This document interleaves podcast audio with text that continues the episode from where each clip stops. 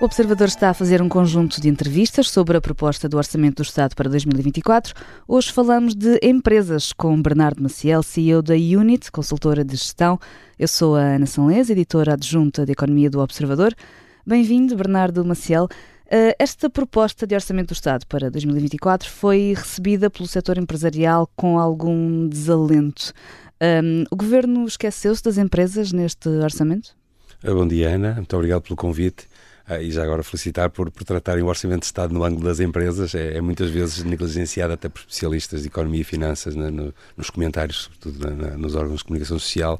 E aqui dar um foco empresarial é, é realmente importante. E foi negligenciado no Orçamento também? Foi, vamos ver, eu tentando primeiro responder à questão eh, de expectativa, eh, não tinha muita, confesso. Eh, na verdade, há um contexto dos últimos anos, seja da, da, da lógica que este governo tem estado de alguma, algum cuidado com o controle orçamental, que tem sido prática, e também o que vinha dos últimos anos, efeito de pandemia, aumento dos custos de vida, etc. E havia aqui uma necessidade, diria eu, do ponto de vista social, de atacar alguns pontos. A área empresarial fica sempre muito aquém, uh, um, não esperava grande, grande, grande intervenção, ainda que me fizesse sentido haver aqui alguns pontos relevantes, nomeadamente o tema do IRC, uh, o tema do investimento, do estímulo ao investimento, mas também acredito que o Governo está, está com a expectativa das duas moletas PRR e Portugal 2030 para, para, criar aqui esse estímulo adicional. Já, já vamos a todos esses temas que, que tocou. Um, acha que o que ficou definido no acordo de rendimentos que tinha sido assinado dias antes com alguns sindicatos e, e alguns patrões acabou, acabou por matar, digamos assim, outras pretensões que os empresários pudessem ter para o orçamento? O acordo de rendimentos serviu, como eu dizia há pouco, uma, uma, uma, visão um bocadinho mais, mais, mais pessoal e social de corrigir aqui alguns temas que tínhamos para trás. O tema do, do, do, do salário mínimo era, era, relevante haver aqui uma correção, do ponto de vista da, da aproximar daquilo que são os, os, as médias europeias, uh, e o facto de envolver as empresas, sobretudo privilegiando via imposto, via, via incentivo fiscal, algum, algum aumento salarial médio da, da, da massa salarial das, das, empresas, é também interessante. E eu penso que não, estes impostos, uh, houve uma compensação de impostos impostos indiretos para, para, para compensar, passa a redundância, eh, este, esse estímulo, mas, mas eu diria que é, é preciso mais vontade política, sobretudo, para tratar o tema das empresas e não estar necessariamente condicionado àquilo que é o tratamento do lado dos rendimentos. E essa vontade política tem faltado, acha que é uma questão de ideologia? Porque, porque esta, esta falta? Diria que, feliz ou infelizmente, a ideologia vai norteando muito pouco, salvo alguns, alguns casos, enfim, o tema do, do, dos residentes habituais, por exemplo, saltando um bocadinho aqui para outro, para outro tema, a ideologia vai se manifestando em alguns pequenos sinais e eu penso que há uma dificuldade muito grande eh, porque há alguns tabus em tratar o tema das empresas, o tema dos lucros, o tema das grandes empresas, o tema dos benefícios fiscais, sem ser uma espécie de, de, de, de uma manta de, de, renda de bilros para tratar benefícios e de incentivos diferentes. Uh, Portugal tem uma das taxas mais altas de IRC e tem também, ao mesmo tempo, um, um, uma das menores coletas a nível europeu. Portanto, há aqui uma, uma complexidade do sistema que não facilita. E há algum tabu em relação a alguns temas, como eu dizia, para tratar de frente aquilo que são, de facto, estímulos à economia e que fazem arrastar depois tudo, tudo aquilo que é o país do ponto de vista de desenvolvimento. Uh, falando no tema do, do IRC, e é, e é, precisamente um dos temas que, que mais interessa às empresas, um, na concertação social as confederações uh, propuseram o, o, pacto fiscal com uma série de medidas e a redução transversal do, do IRC estava lá, como todos os anos na, nas reivindicações, uh, mas ao contrário do ano passado, esta acabou por ser uma luta que este ano passou quase despercebida. Não houve, por exemplo, ano passado, um Ministro da Economia, homem das empresas, que até contribuiu para esta discussão este ano isso não aconteceu. Acha que é uma luta perdida com este governo? Eu acredito que não teremos grandes mexidas. Vamos ver, não querendo fazer aqui comentário político, nem sequer tem, tem essa profundidade, mas à medida que vamos aproximando um conjunto de ciclos eleitorais, a, a, a probabilidade de mexer em temas que afetam população enquanto, enquanto indivíduos, nomeadamente tratar empresas numa lógica de incentivo e estímulo, não é obviamente uma política eh, habitual. E, portanto, acredito que é um tema perdido naquilo que é diretamente o tratamento do IRC. Quanto é que seria uh, ideal, nesta altura, para a economia portuguesa, para as empresas, uma descida do, do IRC? E, mais do que a valorização, eu acho que há aqui um conjunto de indicadores que podiam ser alavancas do crescimento e do investimento. Um, Veja uma coisa, eh, há uma discriminação negativa das grandes empresas aumentando o IRC aqui. Há uma nota nova em relação às, às startups, mas eu diria que é muito mais um, uma tendência do que ser altamente impactante naquilo que é a atividade económica. Um, O que me faria sentido era exatamente o contrário, era incentivar a que as empresas crescessem. Há o tabu das grandes empresas, e aí sim, se calhar, como dizia, por uma questão de, de, de, de política e, de, de, filosofia política, digamos assim. Eh, mas poderiam, poderia haver um incentivo à concentração e à associação de pequenas e médias empresas, beneficiando no escalão do IRC, mesmo que mantivessem o estatuto de PMEs, para não entrarmos nesta lógica das grandes empresas com, com este anátema todo negativo e diabolização que existe. Portanto, isso poderia ser um estímulo, um estímulo bastante interessante a que as empresas uh, pudessem criar escala. No, nós temos um, um problema tradicional em Portugal que tem a ver com a nossa dimensão, a capacidade das nossas empresas competirem a nível internacional, que é a única forma de subsistirem, obriga a escala, obriga a dimensão, obriga a inovação, obriga a investigação e desenvolvimento, e isto são tudo um conjunto de características que, se quer, quer se queira, quer não, as grandes empresas o têm. Para além também, do ponto de vista prático, acabam por ser as empresas que pagam melhores salários. Portanto, haver este estímulo a que isto aconteça, tratar de uma forma direta aquilo que são os incentivos via IRC, eh, nomeadamente o investimento, uh, o investimento no equipamento produtivo, o investimento em investigação e desenvolvimento, e assim vai havendo alguns sinais, era, era realmente relevante. Um, está, por exemplo, ainda previsto neste orçamento o, o, regime, já que falamos de capitalização, o regime fiscal de, de incentivo à capitalização das empresas, uh, que é aquele incentivo para se aplicar em capitais próprios e que isto seja mais favorável do que pedir empréstimos ao banco, que era a lógica que existia até agora. Um, como referia, as empresas portuguesas são pequenas, a capitalização é, é um problema. Uh, este incentivo já vai ajudar a resolver alguma coisa? O incentivo é mais um estímulo e isso, isso obviamente que é bem-vindo, uh, uh, entendendo que apesar de tudo não é claramente diferenciador. Uh, as empresas recorrem a financiamento tipicamente por falta de capacidade para investir. Um, e também um tema de liquidez. E há alguns temas mais instrumentais que, se nós conseguimos tratar uh, uh, do ponto de vista de legislação, podem ajudar as empresas a gerirem os ciclos de financiamento de uma forma mais de médio e longo prazo há muito endividamento das empresas e se, se for ver a oferta de serviços bancários, há bancos com ofertas de crédito para pagamento de impostos, que é uma coisa impensável na gestão tesouraria de uma organização precisar de um financiamento para pagar o IVA mensal ou o IVA trimestral. E, portanto, isso mostra bem a fragilidade que existe nas empresas, não do ponto de vista de modelo de negócio e de resultados, que também pode ser, mas sobretudo de liquidez. E a liquidez em Portugal nota-se por um conjunto de coisas, desde os pagamentos especiais por conta, as retenções agora baixam qualquer coisa, é um pequeno estímulo à liquidez.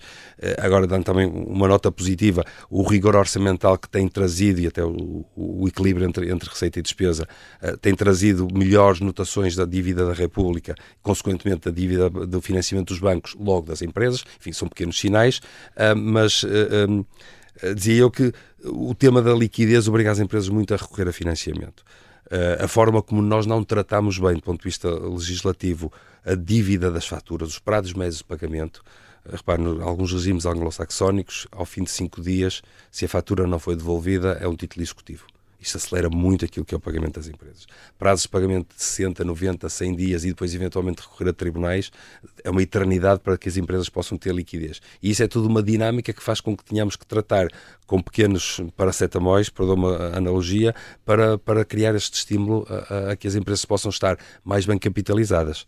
Tem, acha que tem havido pouca atenção a, a isso, a, a esse tema? Sim. E, e este incentivo acaba por ser, de alguma maneira, curto, tímido? Ou... Sim, é um sinal de, de reforço da capitalização, uh, mas não é totalmente, totalmente uh, eficaz. Uh, veja, por exemplo, o, o, o, Banco Fomento teve um reforço, o Banco Português Fomento teve um reforço de verbas para a capitalização das empresas. Apanha numa altura em que o Banco Fomento está em reestruturação, ou estruturação, organização, reestruturação e reorganização. Faz com que esses instrumentos financeiros, que números redondos foi mais de 1.100 milhões de euros para a capitalização das empresas, uns instrumentos diretos através de sociedades de capital de risco e fundos de investimento, que não está a chegar de forma ágil às empresas, uh, quando seria um valor e uma, e um, e um, e um, e uma dimensão muito, muito relevante. Tocou num tema uh, relevante, o, o Banco de Fomento. Um, foi uma luta muito grande criá-lo, finalmente existe, mas também não tem sido fácil uh, o seu arranque, até próprio uh, funcionamento interno, as questões de, internas. Um, acha que ainda é um instrumento que ainda não contribui, mas que ainda tem, que ainda pode contribuir para, para as empresas e para a economia? Papel do Banco Fomento, em tese, na sua gênese, é um papel muito interessante e importante para complementar aquilo que é o financiamento e, neste, tal como falávamos, a capitalização das empresas.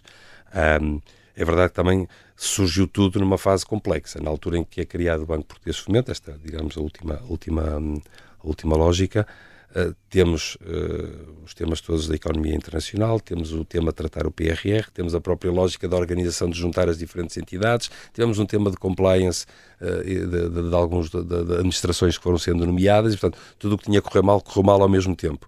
Acredito que, porque os instrumentos estão, estão desenhados, estão pensados, estão a ser relançados novamente, que terá seguramente um papel muito relevante para a capitalização das empresas e alguns instrumentos que já havia atrás, nomeadamente as linhas ADN, as linhas eh, de, para concentração de empresas, para crescimento uh, no mercado, podem, podem fazer a diferença face àquilo que é o papel da banca comercial em financiamentos médio e longo prazo específicos para, para, para o investimento. O que havia para correr, para correr mal já correu mal? Eu espero que sim, isto é uma visão otimista, espero que sim. Espero que sim. Uh, voltava aqui um pouco uh, atrás, já falámos do, do acordo de rendimentos. Uh, o acordo deixou de fora a CIP, que apresentou as suas próprias pretensões, não foi atendida. em primeiro lugar, perguntava-lhe se acha preocupante este, o facto da CIP ter, ter ficado fora, que sinal é que isto dá às empresas, a CIP que é uma confederação tão representativa. O tema da concertação social e o alinhamento de todos os, os, os parceiros é, é, importante, é um sinal importante para o país, eh, para, para as diferentes áreas de, de, de, da sociedade. A CIP é obviamente uma associação relevante, eu confesso que não domino as dinâmicas associativas para perceber o que é que é de facto uma discordância eh, perante um acordo eh, que foi estabelecido, um posicionamento estratégico que também às vezes vai acontecendo, seja dos partidos, seja das organizações sindicais, seja das, das associações empresariais. Pelo que eu vi da CIP, foi mais uma discordância por aquilo que faltava no documento, mais do que gostava que genericamente eh, concordaram. Era importante pela dimensão e até pelo papel histórico que a CIP foi tendo ao longo dos diferentes governos dos últimos anos na anterior presidência e também pode ter a ver com, com uma dinâmica nova que a CIP tenha pela, pela saída do António Saraiva e da entrada do novo, novo presidente e, portanto, ter, ter uma lógica diferente de tratamento dos temas. Penso que terá sido a não acomodação de um conjunto de sugestões eh, que, que a CIP fez, o facto de não estar alinhada. Enfim, o facto de estarem os diferentes setores alinhados, uh, o facto de estarem as, uh, uh, os órgãos sindicais também envolvidos, penso que apesar de tudo é sempre um sinal importante para o país haver acordos onde vamos vendo por essa ou para fora discordância a vários níveis, até informações de governo, e portanto apesar de tudo é alguma paz que, e, e fazendo uma declaração de interesses, não tem qualquer tipo de alinhamento político e partidário de uma forma muito honesta, mas acho que apesar de tudo é importante estes sinais para as empresas. Muitas vezes falam-se de, de, algum conjunto de instabilidades e de, de volatilidade que acontece na economia e no país, para as empresas, uh, por exemplo, o tema da inflação e, de, e, do juro, para as empresas o relevante e para os empresários é a previsibilidade do que vem à frente. Uh, obviamente que é preferir financiamento barato do que financiamento caro, mas as empresas vão conseguindo acomodar naquilo que é os seus preços de venda os custos inerentes à produção, nomeadamente o financiamento. Infelizmente, às famílias isso não é possível incorporar imediatamente no mês seguinte um aumento de uma, de uma taxa de juro na sua remuneração enquanto uh, trabalhador. Uh, e, portanto, as empresas conseguem acomodar. O que é relevante aqui é a previsibilidade que a, que a atividade à frente tenha para poder, para poder uh, fazer os seus, os seus, planos de investimento. Haver o acordo dá alguma confiança daquilo que são as regras estabelecidas, nomeadamente aquilo que são os aumentos, eh, o incentivo que há ao aumento da massa salarial do lado das empresas que falávamos há pouco, apesar de tudo é, um, é uma indicação interessante. Uma das propostas da CIPERA, e que foi muito falada, era o tal 15º mês eh, isento de impostos. As empresas eh, estão em condições de aplicar uma medida destas? Eu acho que temos de distinguir muito aquilo que são setores de atividade e tipologia de empresas. E mais uma vez, não querendo, estamos sempre com, com este com este lastro do que é o período da pandemia e o arranque da guerra, e agora uma segunda pertença, possível guerra, enfim, o tema da inflação, eh, é um contexto onde a aplicação de qualquer aumento de gastos tem impacto. Agora, temos dinâmicas de empresas que estão mais expostas àquilo que é a dependência do mercado interno ou empresas que estão mais ligadas às dinâmicas internacionais e que se conseguiram um, reorientar nessas novas cadeias de distribuição, nessa lógica do comércio internacional que de facto nos últimos anos mudou, mudou consideravelmente. Eu diria que para estas mais dinâmicas não haverá dificuldade em incrementar, nós queremos ser competitivos internacionalmente em preço, em produto e em produtividade, temos que ter também rendimentos uh, relevantes, seja de estímulo, seja para, para, para termos competitividade e, recrutarmos os quadros mais relevantes. E, portanto, eu diria que é um caminho que tem que ser feito. As empresas que têm enfrentado mais dificuldades, uh, que estão mais expostas à, à, concorrência, que têm menos valor, uh, valor, menos diferenciação, menos vantagens competitivas naquilo que é, que é o mercado, têm dificuldades a, a toda a linha. Veja, qualquer, qualquer impacto de taxa de juros que aconteceu, sobretudo nos últimos, no último ano e meio, nos últimos dois anos, tem pesado muito em empresas onde uh, o limite da rentabilidade estava muito ali no, no zero. Uh, esta medida também pode ser um, era uma espécie de alerta para a necessidade de, de desagravamento fiscal, que é uma preocupação tão grande das empresas. Eh, o desagravamento fiscal, ou, ou mais do que isso até, o, o, o escalonamento que nós temos dos nossos IRS com pequenos escalões faz com que a tributação seja, seja realmente pesada. Há depois um conjunto de, de, de incentivos e de benefícios que aligeira de alguma forma, mas o rendimento disponível das famílias não é fantástico. Um, e, portanto, uh, pôr todo o ónus do lado das empresas e quando comparamos aquilo que é o rendimento líquido, eu vejo isso porque na Unit faço esse, esse cálculo, aquilo que é o rendimento líquido que paga aos colaboradores e aquilo que é o total cost que, que a empresa tem que suportar, mais do que dobra esse valor. E, portanto, uh, aquilo que é o impacto nas empresas de custo total para poder aumentar qualquer euro na remuneração líquida, que é aquilo que no final do dia permitir as compras, tem uma sobrecarga muito grande. E, portanto, tudo aquilo que possa ajudar a trazer mais benefício às pessoas com menor impacto nas empresas, seja por redução do imposto, seja pelo benefício fiscal que foi hoje criado para o aumento da massa salarial, é interessantíssimo. É interessantíssimo. Um, os incentivos fiscais, por exemplo, para as empresas que cedam casas aos trabalhadores, a atualização das ajudas de custo, a redução das tributações autónomas, que também é uma, uma medida que tem sido bastante destacada, uh, são suficientes para uh, compensar uh, subidas de salário, por exemplo, subida de salário mínimo também? São são pequenas medidas que eu acho de curto alcance, de curto impacto não são, não são uh, manifestações de, de, de, orientação estratégica. Eu não sou particularmente defensor desta nossa lógica fiscal, é o que temos historicamente, não é deste governo, é da forma como construímos o nosso regime fiscal, de taxas altas e depois muito incentivo, muito benefício, intrincado, complexo, difícil, que no caso das empresas obriga, obriga a desgastar recursos para perceber isto. É bom para nós, enquanto consultores, nós, nós de facto também ajudamos um bocadinho a desmistificar e acho hoje muito complicado um empresário lidar com o tema fiscal uh, ou maximizar os benefícios fiscais, reorientando o investimento em função disso, sem de facto ter, ter um apoio relevante aqui. Portanto, voltando atrás, eu acho complexa esta forma de atuar. É preferível menos intervenção, impostos mais neutros, deixarem as empresas fazerem o seu caminho, decidirem os seus investimentos e é evidente que pontualmente haver aqui alguma orientação naquilo que são o, o, as intenções, no é? tema da sustentabilidade, por exemplo, e há uma orientação para, para a fiscalidade verde. Agora, estas, estes exemplos que, que, que a Ana dava são tudo pequenos paliativos, são pequenos sinais, vamos ficar pelas tendências, mas que de facto não atacam aquilo que é, que é relevante. E não contribui para a simplificação. E eu duvido necessária. que reoriente a estratégia de uma empresa empresa a médio e longo prazo, pensando em planos a dois, três anos de qualquer empresário, eh, que isto tenha de facto impacto. É mais o que vai acontecendo ao longo do ano e depois chegando ao último trimestre, espera lá, deixa-me cá ver como é que eu consigo maximizar aqui alguns incentivos, olhar para os benefícios fiscais, porque estamos a falar de 99% no tecido empresarial de PMEs que não têm capacidade de, em permanência, acompanhar essas dinâmicas. Simplificando o regime fiscal, presumo que no final do dia, e há vários estudos ao longo dos anos de um conjunto de especialistas, que diz que no final do dia dar a mesma coleta ao Estado dá haver uma agilidade e uma, e uma flexibilidade aos empresários para poderem se focar naquilo que é o desenvolvimento do seu negócio e não estarem preocupados com, com estas taxas, taxinhas, descontos, incentivos, benefícios. É uma complexidade tramada. Já voltamos à conversa com Bernardo Maciel, CEO da Unit. Vamos ainda falar do PRR e do regime dos residentes não habituais.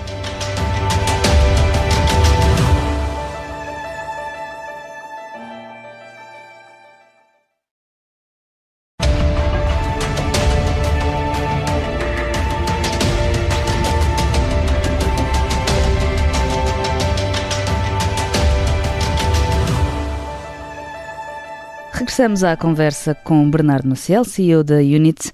Uh, o Ministro das Finanças diz que este é um orçamento prudente e que, por isso, responde ao atual momento de, de incerteza, agravado agora pelo recente conflito entre Israel e o Hamas. Um, por um lado, porque aposta mais na, na procura interna, com a, com a, valorização dos rendimentos. É também essa a impressão das empresas? É sensato seguir este caminho ou sentem falta, precisamente tendo em conta o atual contexto, de, de outras medidas? Uh, noutro sentido, que alavanquem mais as exportações, por exemplo, em vez de estarmos a contar com a, com a procura interna? Eh, para as empresas, mais uma vez, os empresários procuram simplicidade naquilo que é o, o, o, o processo de investimento e o lidar com a máquina do Estado. Não se vê no, no orçamento do Estado uh, investimento uh, público ou incentivos ao investimento privado há pouco dizia, estará a contar com aquilo que são as moletas PRR para investimento público e Portugal 2030 para aquilo que é investimento privado. Mas não se nota essa, essa orientação. A relação de, das empresas com o Estado exige agilidade das, das, dos órgãos, das instituições, das agências públicas. Veja, uh, os incentivos fiscais uh, à investigação e desenvolvimento. Uh, as decisões demoram ano e meio ano e meio, onde metade das empresas, estou a arbitrar o valor, mas anda perto disso, só uh, faz a dedução fiscal do CIFID, do Sistema de Incentivos à, à Investigação e Desenvolvimento, após a aprovação disto. Estamos a falar de um ano e meio em que pode ter o cashback de liquidez. Ou seja, é, esta interação é complexa. Eh, não é competência ou incompetência das pessoas, que não é claramente, eh, é sobretudo falta de recursos. E não se via essa orientação para agilizar os processos do lado do, lado do Estado para, para, para facilitar aquilo que é a atividade das empresas. E há desistências por causa dessa, dessa demora? Torna complexo. É, é um instrumento que faz com que, durante um determinado ano fiscal, as empresas orientem os seus investimentos na procura de investi no investimento em investigação e desenvolvimento. A declaração é, é, é, é submetida em maio do ano seguinte. A decisão vem no final do ano civil seguinte. Ou seja, no final de 2023 estamos agora, estamos a tratar as decisões do ano fiscal 2021. Quando isto tem impacto no pagamento de imposto e na liquidez que isso possa representar para as empresas, porquê? Porque primeiro há pagamento de imposto e depois há dedução do, do, do, dos benefícios fiscais. Estamos a falar de um conjunto de, de, de de, de, de, de, valor relevante que não está ao serviço das empresas naquilo que é a agilidade. E, portanto, eh, o tema da gestão financeira, por isso é que se fala muito da gestão financeira das empresas, tem a ver com o cash flows, com aquilo que é a disponibilidade de recursos financeiros para, quando falamos de uma lógica de pagamento, retenções de impostos, com uma devolução ou um acerto ou um benefício a posteriori entre 6 e 18 meses, no exemplo que eu estava a dar agora, claro que causa impacto porque são as empresas a financiar o Estado, quando deveria ser o Estado, no limite, a permitir financiamento para as empresas. Isto vira completamente aquilo que é suposto ser a regra do jogo. Uh, os empresários têm-se mostrado bastante preocupados, uh, voltando à minha questão anterior, com, com de facto esta uh, aposta da, da procura interna. E, depois é preciso também ter em conta o momento atual de, de economias uh, muito próximas da nossa, importantes para as exportações, como a Alemanha. Uh, há aqui, sente até na sua atividade diária, preocupação em relação a isto, em relação a como é que vão correr as exportações, também já há alguns, alguns sinais de, em alguns setores de, de quedas. Teria sido importante dar mais sinais por parte do Governo neste orçamento neste sentido, para medidas que alavancassem as exportações? Há, há, há por um lado aquilo que são um, as dinâmicas de incentivo para ganhar capacidade, o exemplo que eu lhe dava há pouco do estímulo às empresas crescerem, não digo a serem todas grandes empresas nos estritos censos daquilo que é a classificação do, do, do IAPMEI, mas é dar incentivos para que as empresas possam de facto crescer. E por outro lado, e, e dava-lhe o exemplo do IRC que funciona exatamente ao contrário. Por outro lado, há o, o, o tratar o mercado internacional e as exportações. Uh, os poucos instrumentos que o Estado vai tendo para tratar, uh, o, o governo vai tendo para tratar o tema da internacionalização, tem sido, por exemplo, os fundos comunitários. Portugal 2020 que terminou a execução e Portugal 2030 que arrancou a execução. Não tem havido concursos ligados a, ao apoio à internacionalização há anos.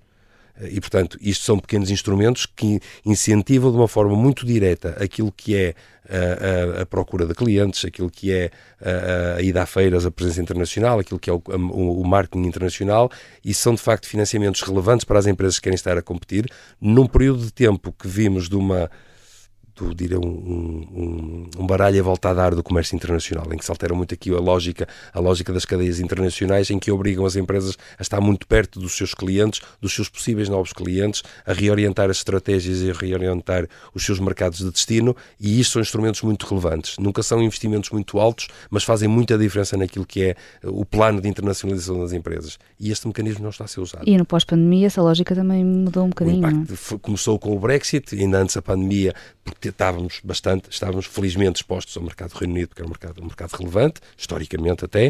Uh, houve um estímulo aí. Depois temos o impacto da pandemia em que as empresas deveriam Uh, ok, por um lado o tema assistencialista daquilo que foi todo o apoio, o apoio ao pagamento de salários, mas aquilo que era o repensar a lógica internacional. Onde é que o meu produto hoje vai fazer sentido? O que é que aconteceu nestas cadeias de abastecimento, por exemplo, com o aumento de custos da logística, dos transportes, de, dos contentores, etc. A necessidade de repensar todas essas lógicas. Esta, esta este crescimento, eh, diria mais no final do governo Trump, eh, da, da, da bipolarização Estados Unidos-China, mexe com as dinâmicas do comércio internacional. Alguma ideia que foi passada a nível europeu de uma regionalização do comércio internacional, que também tem muito que se lhe diga pelo perigoso que possa, possa também significar, mas que para as nossas empresas, apesar de tudo, foi um sinal interessante. Temos empresas eh, pequenas, médias, com uma capacidade técnica muito interessante em alguns setores, moldes, plásticos, metalomecânicas, uh, onde as grandes indústrias europeias uh, contratavam parcialmente a Portugal e houve um crescimento interessante. Mas depois não foi agarrado isto do ponto de vista estratégico. Porquê que acha que isso aconteceu? na minha ótica simplista de ver as coisas, porque se dá prioridade às coisas que não devem ser dadas prioridade. Uh, veja, uh, não querendo discutir o custo que significa para as pessoas, as horas foram gastas nos últimos dias a discutir uh, 25 euros de IUC, uh, o valor absoluto que isto significa, e aquilo que não é tratado num conjunto de outras coisas ou aquilo que nem sequer é medido por outras decisões, há pouco falava disso dos residentes são habituais, o impacto que isto pode significar do ponto de vista de dinâmica de, uh, económica não é medido. E, portanto, dar atenção às coisas que não são relevantes eh, tem, tem, tem, na minha opinião, tem, tem, esta, tem esta, esta dificuldade. Uh, uh, referiu o, o IUC e eu perguntava-lhe se acha que esta aposta também na procura interna pode ficar comprometida por este aumento dos impostos indiretos, não é só no, no IUC, estamos a falar do tabaco, das bebidas, até o final do IVA zero, uh, pode resultar assim até numa retração do consumo no próximo ano? Um, os impostos indiretos têm a capacidade, quando comparados com os impostos diretos, portanto, se a opção for A ou B, tem, tem, tem a vantagem que é mais straight to the point, portanto, vai tocar, afetar o consumo e há orientações, gostemos ou não, o tabaco, por exemplo, as bebidas alcoólicas, etc. Uh, ah, e, portanto, tem essa, esse lado bondoso se o objetivo é, é, é, ter um tirado volume de impostos e entre impostos diretos e impostos indiretos acontece isso. Agora, uh, há de facto um, um, há de facto impactos naquilo que é uh, uh, os, impostos, os impostos indiretos, nomeadamente uma retração ao consumo. Ou seja, nós podemos estar a contar com um aumento de impostos para que haja maior coleta do imposto indireto, mas chegar a um limite em que reduz o consumo e, e sai o tiro pela culatra e não há, e não há a coleta que se espera, que se espera ter. O Governo anunciou a criação de, de, um, de um fundo virado para o futuro uh, onde vai colocar o, o valor do, dos excedentes orçamentais. Uh, também será canalizado para lá o valor arrecadado com as concessões de, das autoestradas, servirá para financiar, por, por exemplo, uh, projetos como a futura linha de, de alta velocidade. Uh, acha, primeiro de tudo, como é, que, como é que avalia a criação deste fundo? Isto pode ser positivo? É realmente olhar para o futuro? Uh, ou devíamos estar a, a, usar esse dinheiro, a gastar esse dinheiro noutras coisas? Por exemplo, a redução da dívida? Vamos ver. Um e é, e é uma, uma, uma, alternativa interessante a, a, o exemplo que dá. Um, é, é, em teoria, poupar para investir mais tarde é sempre saudável. Conseguir uma folga orçamental pequena ou grande que nos permita mais tarde fazer um conjunto de reestruturações ou, ou, ou reinvestir do ponto de vista eh, público é sempre interessante. Há também alguns indicadores que vão dizendo que o crescimento da Europa a leste, ainda mais do que já foi crescendo nos últimos anos, pode fazer aqui, pode ter um impacto relevante naquilo que são os fundos comunitários que Portugal tem tentado aproveitar e tem sido um beneficiário líquido daquilo que são, que são, os, as, as, que são os, fundos, os fundos europeus. E, portanto, prever uma diminuição, diminuição a prazo é prudente ter, termos aqui alguma folga. Agora, quando falamos em fundos soberanos, uma lógica de fundos soberanos, temos o norueguês e temos o angolano. E, portanto, no meio disto, sabemos o que é que isto pode ser de instrumento de apoio ao, investimento público, uh, que obrigaria a um pacto de regime relevante para que, de facto, uh, pode ser que se faça um aeroporto, entretanto, com, esse, com esse dinheiro. É um pacto de regime pode ser interessante para um conjunto de investimentos estratégicos que não estejam, há pouco dizia-lhe, discute-se o, o, o, acessório, não o essencial. Uh, e, portanto, pode fazer com que se centre naquilo que é relevante, porque depois o dia a dia castiga-nos e faz-nos tratar de temas menos, menos relevantes. Uh, quem também anunciou um fundo semelhante foi a Irlanda, mas este financiado com as receitas fiscais extraordinariamente elevadas que o, que o país obtém da, das multinacionais uh, que, se, que aí se instalaram. devíamos seguir mais esse exemplo irlandês? A virtude de estarmos numa, numa comunidade tão diversa, sem quer dizer assim claramente porque não conheço em detalhe aquilo que são os objetivos estratégicos do Fundo Irlandês, a vantagem de estarmos no espaço comunitário em que são alinhadas, apesar de tudo, um conjunto de regras, é a partilha de exemplos e os impactos que esses exemplos podem trazer, ou seja, uh, o tema dos, dos incentivos à, à, à, aos não residentes, só, só porque é um exemplo simples, os estímulos ao investimento direto estrangeiro são coisas que recorrentemente os diferentes países fizeram nos últimos 50, 60 anos. E, portanto, percebe-se aqui de uma forma mais, mais alargada e com um contexto histórico o que, são, o que é de facto o impacto de determinadas medidas uh, na, na, na, na sociedade e na economia estes exemplos uh, são sempre relevantes quando, quando se pode haver esse tipo de partilha. Portanto, voltando, voltando um bocadinho à base, haver esta lógica de um fundo que permite investir mais tarde, obviamente que é interessante deixar de ter comida à mesa para investir mais tarde. O exemplo que dizia, tentar reduzir a dívida pública. Eu acho que era um exercício interessante poder acomodar mais a redução da dívida pública, porque ainda estamos perante taxas de juros relevantes que impacta claramente também no Orçamento de Estado. Tem, feito, tem sido feito um esforço, penso que não o suficiente. Também o investimento naquilo que é a redução da despesa pública e não do investimento público, não há sinal nenhum nesse sentido. E aí parte dessa, dessa, dessa, renda, dessa renda extra que, que o orçamento possa ter acomodado poderia também para, fazer, para ser feita uma redução do peso da despesa pública que continua a ser muito relevante e a crescer todos os dias. É, um, é, é preocupante é preocupante porque é uma despesa que tem que ser paga, quer se queira, quer não queira, e quem paga sempre são os impostos diretos, indiretos, a não existência de benefícios, não existência de incentivos, que têm que pagar a despesa pública. Isso não há volta a dar, infelizmente. Uh, já referimos várias vezes aquilo que julgo que é um, que é um tema relevante, que é o fim do regime dos residentes não, não habituais, uh, e falávamos aqui da, da atração de investimento. Uh, é um sinal contrário no que toca a, a este objetivo. Os residentes não habituais eram, sim, um problema grande para, para a economia portuguesa? Eu, eu, penso que estariam no último ano fiscal cerca de 75 mil pessoas, ou contribuintes, pois pois a família não contribuinte, mas fechemos por aqui. O que eu acho que não há, ou pelo menos não é conhecido, é uh, estudos e justificações objetivas para valorizar o, o impacto deste tipo de, regime para os, para os residentes habituais e a sua extinção depois. E a não justificação disto faz-nos acreditar, eu diria à generalidade das pessoas, que é uma medida populista porque está enfiada no pacote das, uh, dos temas que prejudica os custos da habitação em Portugal e com tudo aquilo que, que é real. E, portanto, com tudo aquilo que tem sido uh, um conjunto de manifestações, e não digas mais recentes, mas nos últimos tempos, começa a ser demasiado evidente o tema da habitação para, para, para a sociedade portuguesa, este é um dos temas que está diabolizado e, portanto, é simples tratar este tema do ponto de vista uh, político. Falta é a sua objetividade. E, portanto, uh, atribuir a 75 mil pessoas este benefício fiscal, uh, que tem que estar em, em, em solo português 180 dias por ano, e fizemos um exercício muito simples. Se gastarem cerca de 10 mil euros durante este período, estamos a falar de 750 milhões de euros de consumo. O IVA que isto também não implica. E, portanto, estamos a, e voltamos ao tema do IUC e, e, depois vemos o impacto que isto tem. Portanto, não ser medido isto, não perceber o efeito, o efeito de arrastamento que um residente não habitual pode trazer ao país, seja no seu consumo, nos seus comportamentos, seja em eventuais investimentos que possa fazer, são medidas avulsas e seguramente instrumentos de comunicação que depois uh, não, não, não trazem os reflexos. Acho que o tema é, sobretudo, não ser medido.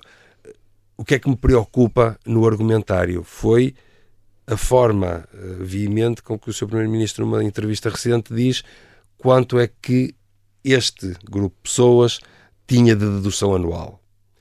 que não foi posto no prato da balança é quanto é que contribui anualmente, seja em IRS, a parte que é paga, seja naquilo tudo que eu falava antes. E pior, porque se for a Ana e eu ainda que possamos, eh, mexendo nos impostos, nós amanhã não saímos daqui. Podemos sair daqui a um mês, daqui a um ano, enfim, não sairemos. E estes senhores não têm o apego eh, pessoal, emocional, prático da vida que nós dois temos. E, portanto, podemos, podemos deixar de dar então os tais mil e tal milhões de euros de benefício fiscal, deixamos é de ter o mesmo em receita da noite para o dia. E quando é tratado desta forma ligeira, preocupa-me sempre e pode ter impacto na atração de outros Bastante. investimentos. Portugal tem feito um caminho muito interessante nos últimos anos. Do ponto de vista estratégico, penso que o turismo foi uma das principais evidências e até em diferentes governos, de diferentes cores partidárias, tem sido feito um caminho muito interessante de comunicação. O país ganhou um elan que nunca tivemos no passado. E, portanto, começou a mexer primeiro com cidadãos, com geografias, com mercados interessantes. É verdade, depois há um conjunto de, de, de, de factos no, no, planeta que nos beneficiaram. A Primavera Árabe ajudou-nos, os movimentos todos internacionais fez com que o turismo fosse mais curto do ponto de vista geográfico e a Europa privilegiou-nos eh, enquanto, enquanto turista. Foi alargando aos mercados, aos mercados americanos mais recentemente, a América Latina também. E, portanto, Portugal foi redescoberto pelo, pelo, pelo, pelo planeta, uh, sendo alvo de mais investimento. Temos um, um, regime fiscal interessante, mas complexo. Eu volto sempre ao mesmo. O tema é a complexidade disso, mas existe, obriga a ser explicado. Temos incentivos ao investimento via fundos comunitários, temos uma relação privilegiadíssima com os países da CPLP, portanto, uma lógica da, da, da lusofonia, temos a lógica da União Europeia, ou seja, temos a nossa localização geográfica, tudo um conjunto de coisas positivas.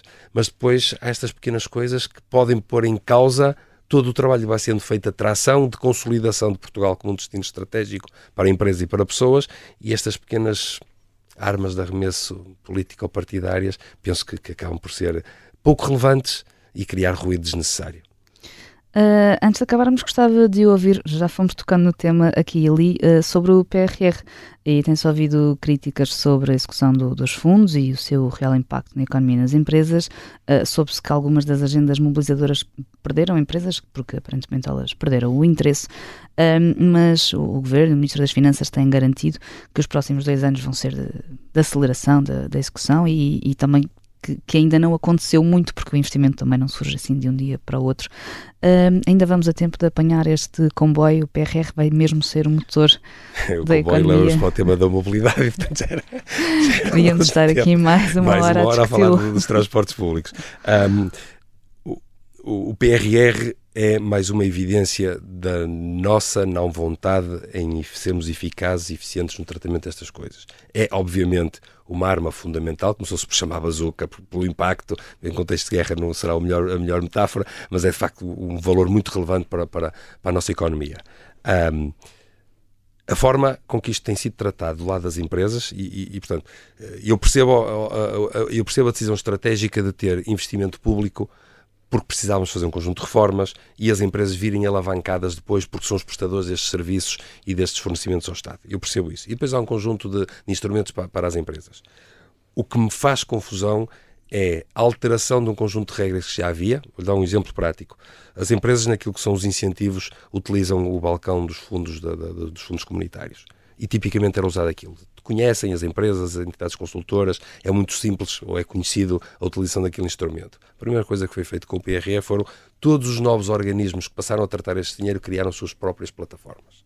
À data de hoje, espero não estar errado, porque a semana passada não, não estavam, não é possível fazer pedidos de pagamento de reembolsos dos, dos, incentivos. A taxa de execução que tem sido comunicada, pelo menos do lado das empresas, é uma taxa de execução irreal.